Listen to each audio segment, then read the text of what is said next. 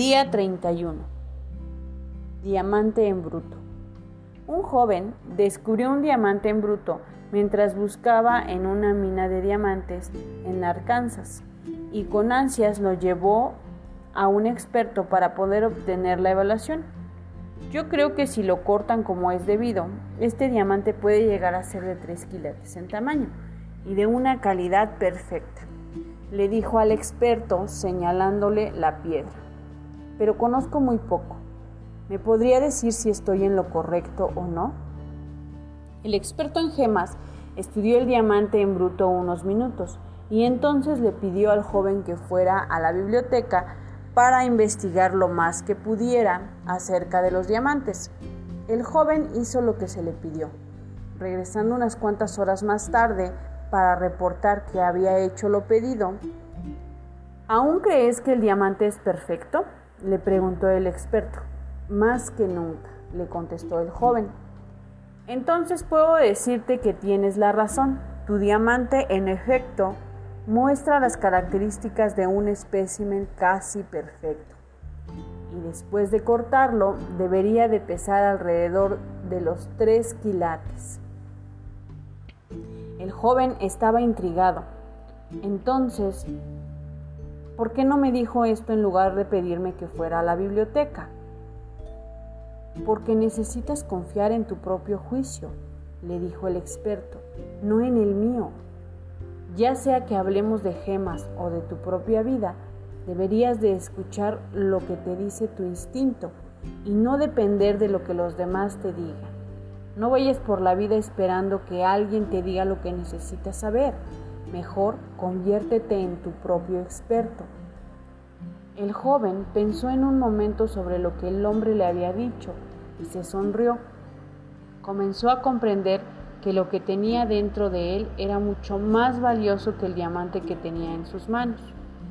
Durante los siguientes 30 días vamos a meternos en las profundidades de la mina de nuestra naturaleza, derribando cada barrera y bloqueo para sacar, cortar y pulir el diamante en bruto, que es la conciencia. En el camino conocerás algunos expertos que compartirán varias técnicas para derribar cualquier resistencia a la prosperidad que tú tengas. Pero lo que le gustaría a Kate que te llevaras del mensaje del día de hoy es el entendimiento de que ningún experto puede ayudarte tanto como tú te puedes ayudar a ti mismo.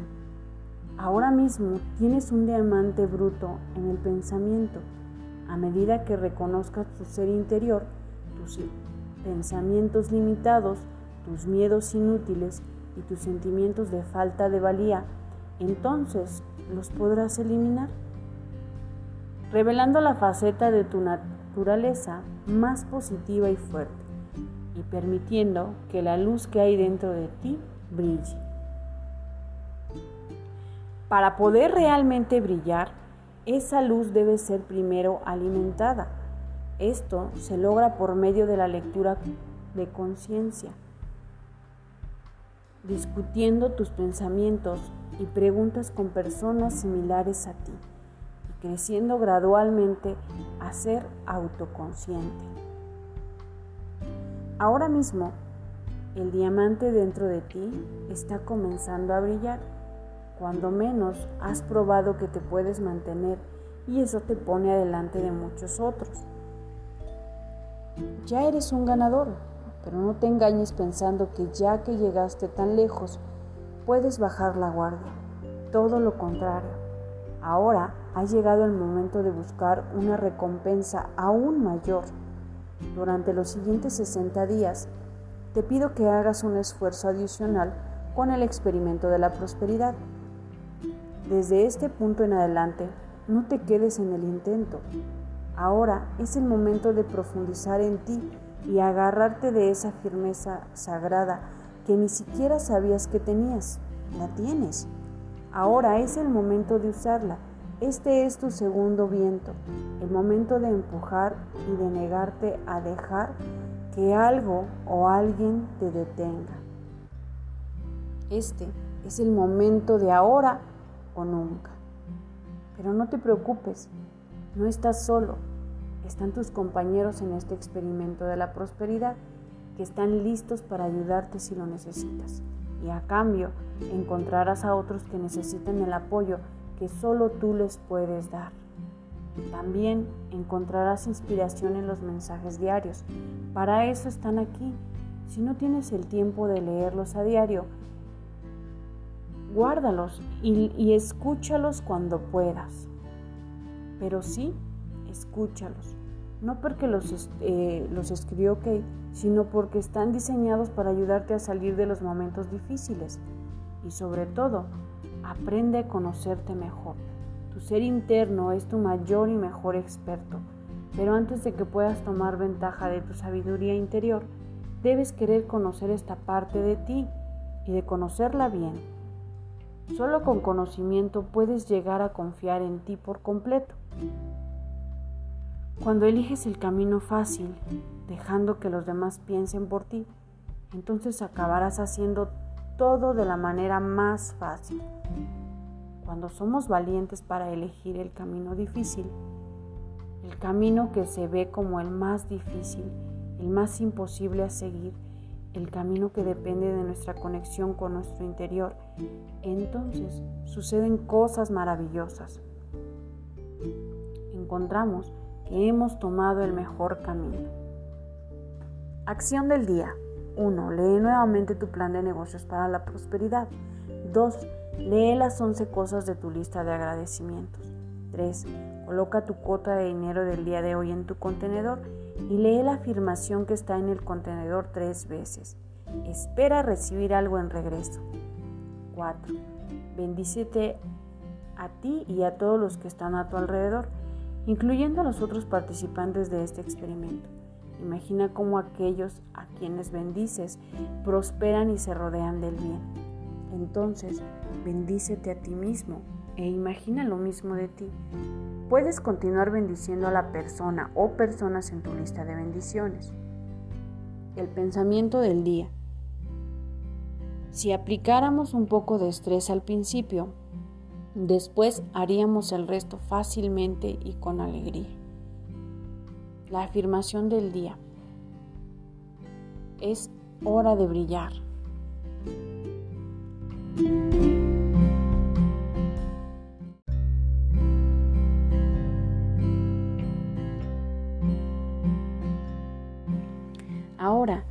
Escucha esta historia hermosa que en lo particular, cuando la escucho, me hace vibrar de tantas emociones que ocasiona en mí. El verdadero valor del anillo. Un joven concurrió a un sabio en busca de ayuda. Vengo, maestro, porque me siento tan poca cosa que no tengo fuerzas para hacer nada. Me dicen que no sirvo, que no hago nada bien, que soy torpe y bastante tonto. ¿Cómo puedo mejorar, maestro? ¿Qué puedo hacer para que me valoren más? El maestro sin mirarlo le dijo, Cuánto lo siento muchacho, no puedo ayudarte, debo resolver primero mis propios problemas, quizá después. Si quisieras ayudarme tú a mí, yo podría resolver este tema con más rapidez y después tal vez te pueda ayudar. Mm, eh, encantado. Maestro, tutibeó. El joven pero sintió que otra vez era desvalorizado y sus necesidades postergadas. Bien, asintió el maestro. Se quitó un anillo que llevaba en el dedo pequeño de la mano izquierda y dándoselo al muchacho agregó, Toma el caballo que está allí afuera y cabalga hasta el mercado. Debo vender este anillo para pagar una deuda. Es necesario que obtengas por él la mayor suma posible pero no aceptes menos de una moneda de oro. Vete y regresa con esa moneda lo más rápido que puedas. El joven tomó el anillo y partió. Apenas llegó empezó a ofrecer el anillo a los mercaderes. Estos lo miraban con algún interés hasta que el joven decía lo que pretendía por el anillo.